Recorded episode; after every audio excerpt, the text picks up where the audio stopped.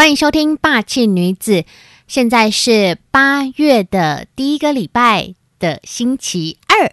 今天要跟听众朋友分享几部电影。首先，第一部，它的名字叫做《家战》，家庭的家，战斗的战。在这部电影里面，它有很漂亮的构图，透过法官的背影来看一对要打离婚官司的夫妻。那在这当中呢，其实会有很多。的电影情节，让我们可以去想说，诶，到底是女方她是对的，还是男方其实他有被误解的地方？看下去，听众朋友就会知道了。那我也不过多的剧透，但是这一部电影呢，它有几个看点。第一个是它有一个很特别的构图，是斜角式的构图，透过两个。儿女走出来的一个斜角，已经空间的斜角形，让整个电影的画面变得非常的特别。另外呢，就是在整个剧情的转换当中，其实身为一个有意识的观众，会想要为另外一方去辩驳。嗯，因为不剧透，所以呢这一部分也不多说。但是这个剧情是可以期待的。如果你想要在嗯。家庭关系，或者是对于整个运镜有一些想要了解的话，《加战》这一部电影推荐给您哦。另外一部电影呢，它的名字叫做《大卫林区》，这是关于他的纪录片，也或是可以说是自传吧。在这部电影记录了他的创作过程，以及他嗯不同历程创作的想法。我觉得这一部很珍贵的是。他透过他大量的美术的作品，可以看见这个人的内心。当然，其实有几个点是他没有讲出来，但是会让人觉得有一点惊悚，甚至觉得不生唏嘘。因为他在回忆他的过往，其实有很多的场景是非常让他没有办法说出口的。不知道听众朋友，您在嗯成长的历程里面有没有一些经历？其实，当你真的想要。说的时候很难启齿，倒不是因为羞耻，有的时候是因为恐惧跟害怕，那样的震惊甚至害怕是没有办法让你将那个记忆说出来的。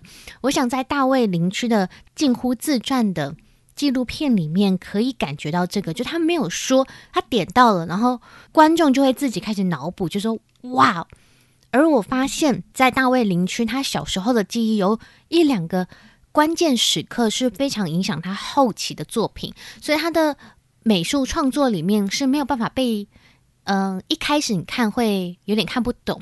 但它却是一个风格，而这部电影在大卫林区，它里面有讲一句话，我觉得非常的好。他非常明白自己的作品没那么好看，可是呢，他知道一件事情，就是不论好不好看，或是大家觉得好不好看，我都要继续的创作，持续、持续、持续的创作，不停止的创作。这一句话非常的打动我。那在这一部电影，透过摄影机拍摄他在创作的过程嘛，我可以连接到一部电影叫做《蝴蝶效应》。我之所以会连接到《蝴蝶效应》这部电影，是因为这个影像画面很像经历过创伤的嗯作品，没有任何冒犯的意思。可是说在大卫林区的艺术创作里面，加上他的访谈的前面欲言又止，跟我联想到的蝴蝶效应，其实可以明白，可能在小时候经历了一个极深的恐惧或是惊吓，的确想到都会让人觉得哇，有点害怕呢。这两部电影是我近期看的，分享给您哦。那接下来呢，想要跟大家分享一下我最近读报纸看到的一些近期的消息。七八月份是不是很热很热呢？其实八月份八月七号开始就已经要到立秋了。那在立秋其实会有秋老虎，所以呢天气也不会那么快转凉，但我们已慢慢感觉到一点点的凉意了，对不对？嗯，前阵子非常非常热，呃，所有的新闻都在说欧洲欧美是很惊呼的热浪来袭，一波接着一波。那到底热浪？在台湾有什么样的呃影响？它有一些分界点，我来跟听众朋友介绍一下哦。首先呢，高温气候有哪一些的危害？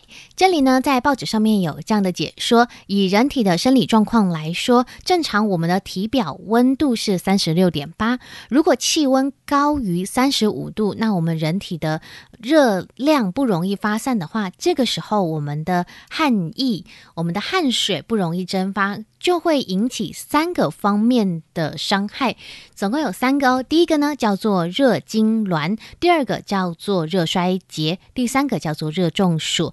都是热热热，那到底热的差异在哪里？首先，热痉挛，它是指在高温或者是湿度过高的环境当中，因为太热了，那这些热气，嗯，没有办法发散出去，或是空气不流通，那也可能是在我们运动的环境里面闷在那边运动，或是工作场合，以至于我们的汗水过多的流失，而导致痉挛的现象。那第二个呢？刚刚讲到的热是热衰竭，这个也常蛮常在。新闻里面听说的所谓的热衰竭呢，就是指流汗过多却没有办法有足够的体液做回充补足的状况，所以我们会说需要补充一些电解质，不论是嗯八八八排或者是不不不排，都是需要补充的。那如果没有补充电解质的话，没有补充充足的水分的话呢，这个时候我们身体就会感觉到疲惫，我们还会觉得非常的软弱无力，或是精神不佳。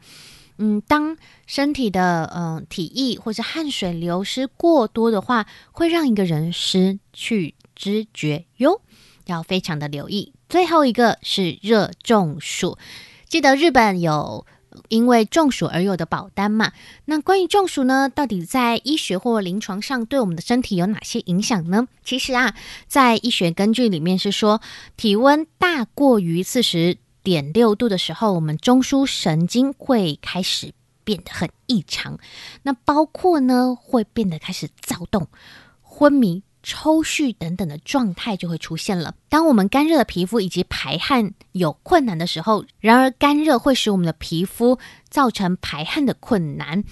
在热中暑当中，最严重的就是昏倒，那可能在昏倒后的数小时之内，以至于死亡，或是遗留下永久性的脑伤害。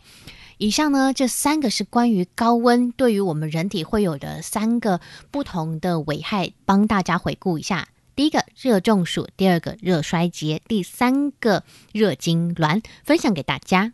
每到高温的时候呢，我们就会想要去近凉的海边，对不对？那最近呢，高温，所以以至于其实台湾已经进入到珊瑚大白化的一个第一级警戒的里面喽。过去因为全球暖化，珊瑚白化的现象也逐渐的发生。那在学者的警示之下，七月。底的时候，台湾的所有的珊瑚都已经进入到一级警戒。